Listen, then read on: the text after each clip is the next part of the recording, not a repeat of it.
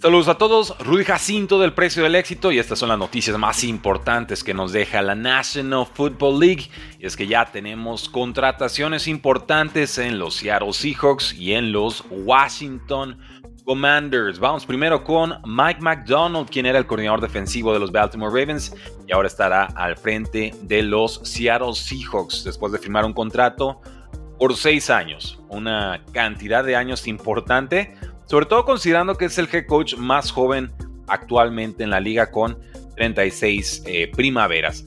Pero su perfil ha subido de forma importante, era prioridad para Seattle contratarlo y finalmente logran conseguirlo. McDonald ha pasado dos temporadas como coordinador defensivo de los Baltimore Ravens y pues bueno, ha adquirido una reputación como una de las mentes defensivas más brillantes en toda la liga. La defensa de Baltimore fue número 2 en yardas permitidas, número uno en puntos permitidos, número uno en capturas con 60 y número uno o empatado en número uno en recuperaciones de balón con 31 takeaways que podrían ser fumbles o podrían ser intercepciones. Patrick Quinn, el linebacker de los Ravens, lo presumió, eh, se deshizo en elogios hacia él, diciendo que McDonald es el mejor candidato que está disponible. No creo que haya alguien como él. Nadie le importa más a sus jugadores que él. Y pues bueno, no descansa hasta que obtiene sus resultados, hasta que alinea todo, ¿no? Quien lo consiga, si es que se va, tendrá el mejor candidato que está disponible en esta agencia libre. Y dice, en general es la mejor persona con la que he estado en, términos de cocheo y en términos personales. Realmente le importas, realmente se preocupa por los jugadores, por todos los que están en la organización y por los fans. Hay nomás las palabras de Patrick Quinn el linebacker superestrella de los Baltimore Ravens. McDonald tendrá un roster importante en Seattle. Hay talento en ofensiva. Deacon Metcalf, Jackson Smith en Jigba, Kenneth Walker, el tackle izquierdo Charles Cross. Y en defensa también hay piezas importantes. El cornerback Devon Witherspoon, el cornerback Rick Woolen y el linebacker Boye Mafe. Pero no sabemos qué va a suceder con la posición de quarterback, ya que parte de la salida de Pete Carroll podría obedecer a que la franquicia quería cambiar de mariscal de campo, deshacerse de Gino Smith, mientras que Pete seguía defendiendo al buen Gino. Así que mucho que definir todavía con los Seahawks, pero sepan que hicieron una contratación importante, sobre todo porque Mike McDonald metió en muy serios aprietos a todas estas ofensivas de la costa oeste o los derivados de las ofensivas de Kyle Shanahan. Llámese San Francisco, llámese Dolphins, llámese Packers. Se la pasaron muy mal, muy mal contra las defensas de Mike McDonald. Los Rams no tanto, pero vamos, ese fue un tiroteo, creo que fue por Matthew Stafford. Finalmente, parece que Mike McDonald ha descifrado cómo contrarrestar lo que estas ofensivas eh, con tantos movimientos pre-snap están eh, provocando. Y eso para un equipo de los Seattle Seahawks que se enfrenta dos veces a los Rams y se enfrenta dos veces a los San Francisco 49ers es una eh, cualidad, un atributo absolutamente irreemplazable. Vamos con eh, apunte muy general, Dan Quinn firmó hace algunos minutos antes de lanzar esta transmisión. Ya es el nuevo head coach de los Washington Commanders. Viene de ser el coordinador defensivo de los Dallas Cowboys. Eh, y evidentemente no quiso esperarse un año a ver qué sucedía con Mike McCarthy en Dallas. Y también obviamente pues estaba con la esperanza de que los Seattle Seahawks, su ex equipo, lo fueran a buscar como reemplazo de. Finalmente no sucede así. Me parece que el desempeño de Mike McDonald fue superior al de Dan Quinn este año. Y así lo evalúa también Seattle, que, pues bueno, le deja la avenida libre para ir a, Washington, donde tendrán mucho espacio salarial, el segundo pick global y seguramente un nuevo mariscal de campo esta próxima eh, temporada, este próximo draft. Sin embargo, tengo clarísimo que la prioridad número uno de los Washington Commanders en este offseason se llamaba Ben Johnson, el coordinador ofensivo de los Lions, quien finalmente decide quedarse en esa franquicia y esto pues pone en aprietos a, Washington. Se quedó sin opciones ofensivas para su puesto de head coach, porque inmediatamente después yo especulaba con que quizás Bobby Slowick, el coordinador ofensivo de los Houston Texans, podría llegar a Washington. Pues bueno, él, consigue un aumento salarial importante con los Texans para quedarse con el equipo. Entonces por ahí trabaron a los Washington Commanders por dos vías distintas y creo que Dan Quinn puede ser una, adecuada opción, pero sí me sabe a premio de consolación. Lo platicamos más a fondo el día de mañana. Vamos con los Broncos de Denver, porque, damas y caballeros, hay fuertes rumores de que Russell Wilson ya jugó su último snap con el equipo. Así lo asegura Jeff, Jeff Legwold. Eh, Jeff Legwold, no tiene una R en su apellido, de ESPN. Y dice que probablemente los Broncos corten a Russell Wilson en esta offseason para resetear la posición de quarterback.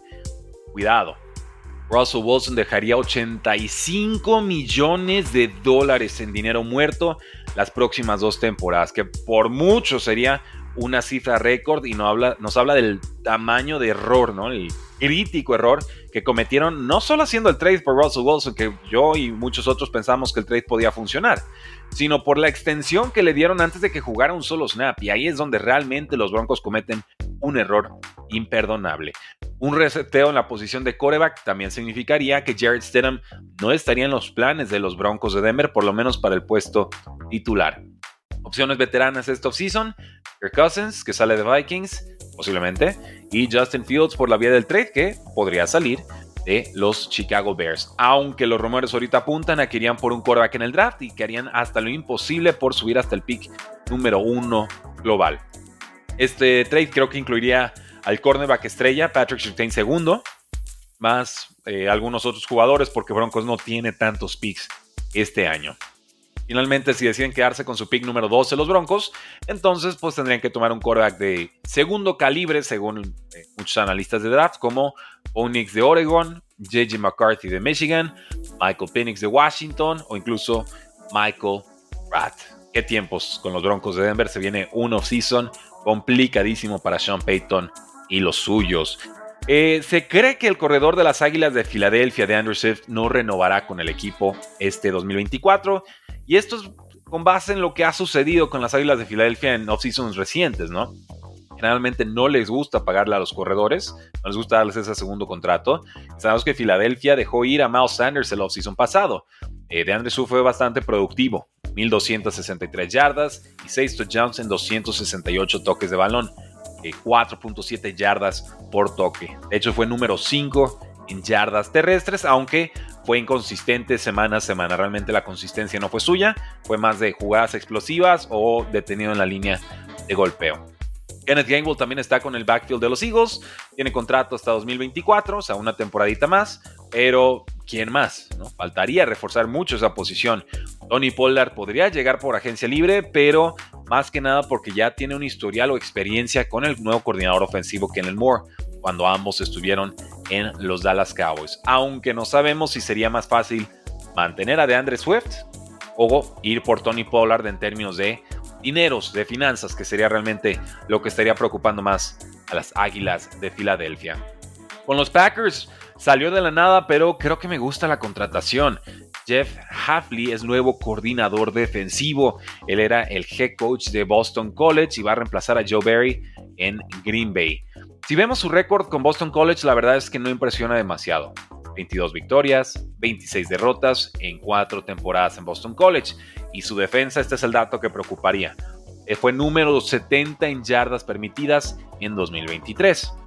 Pero Hafley fue coach defensivo asistente en la NFL del 2012 al 2018. Y además fue coordinador defensivo de Ohio State en 2019. Y por si fuera poco, también es conocido y amigo de mucho tiempo del coach de los Packers, head coach, Matt LeFleur. ¿Qué sucede con esta contratación?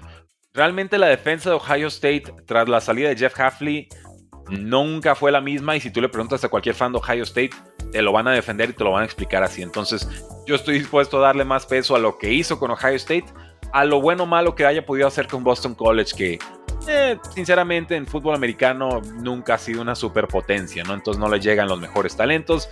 Número 70 en yardas permitidas sí, sí preocupa un poco, pero vamos, creo que la capacidad que demostró en Ohio State rebasa lo que has hecho o dejó de hacer en años más recientes. Y creo que esto también habla de una transformación defensiva que van a estar viviendo eh, los Green Bay Packers en, en estos momentos, porque había algo que me frustraba mucho con este equipo y es que se la pasaban tomando a pass rushers para formaciones 4-3, que serían 4 frontales o 4 en la línea y 3 apoyadores. Pero usaban a ese pass rusher, a ese jugador de esquina, como linebacker en vez de mandarlo hacia adelante porque jugaban con una formación 3-4. Entonces esta idea de los Packers de tomo el talento y lo reconvierto a mi sistema y, yo les voy enseñando, la verdad no estaba funcionándole muy bien a, a Green Bay. Entonces creo que esto va a ser una mejor o es una señal de que ahora van a jugar con cuatro frontales y tres apoyadores y que van a jugar mucho press man o cobertura uno a uno con los eh, receptores.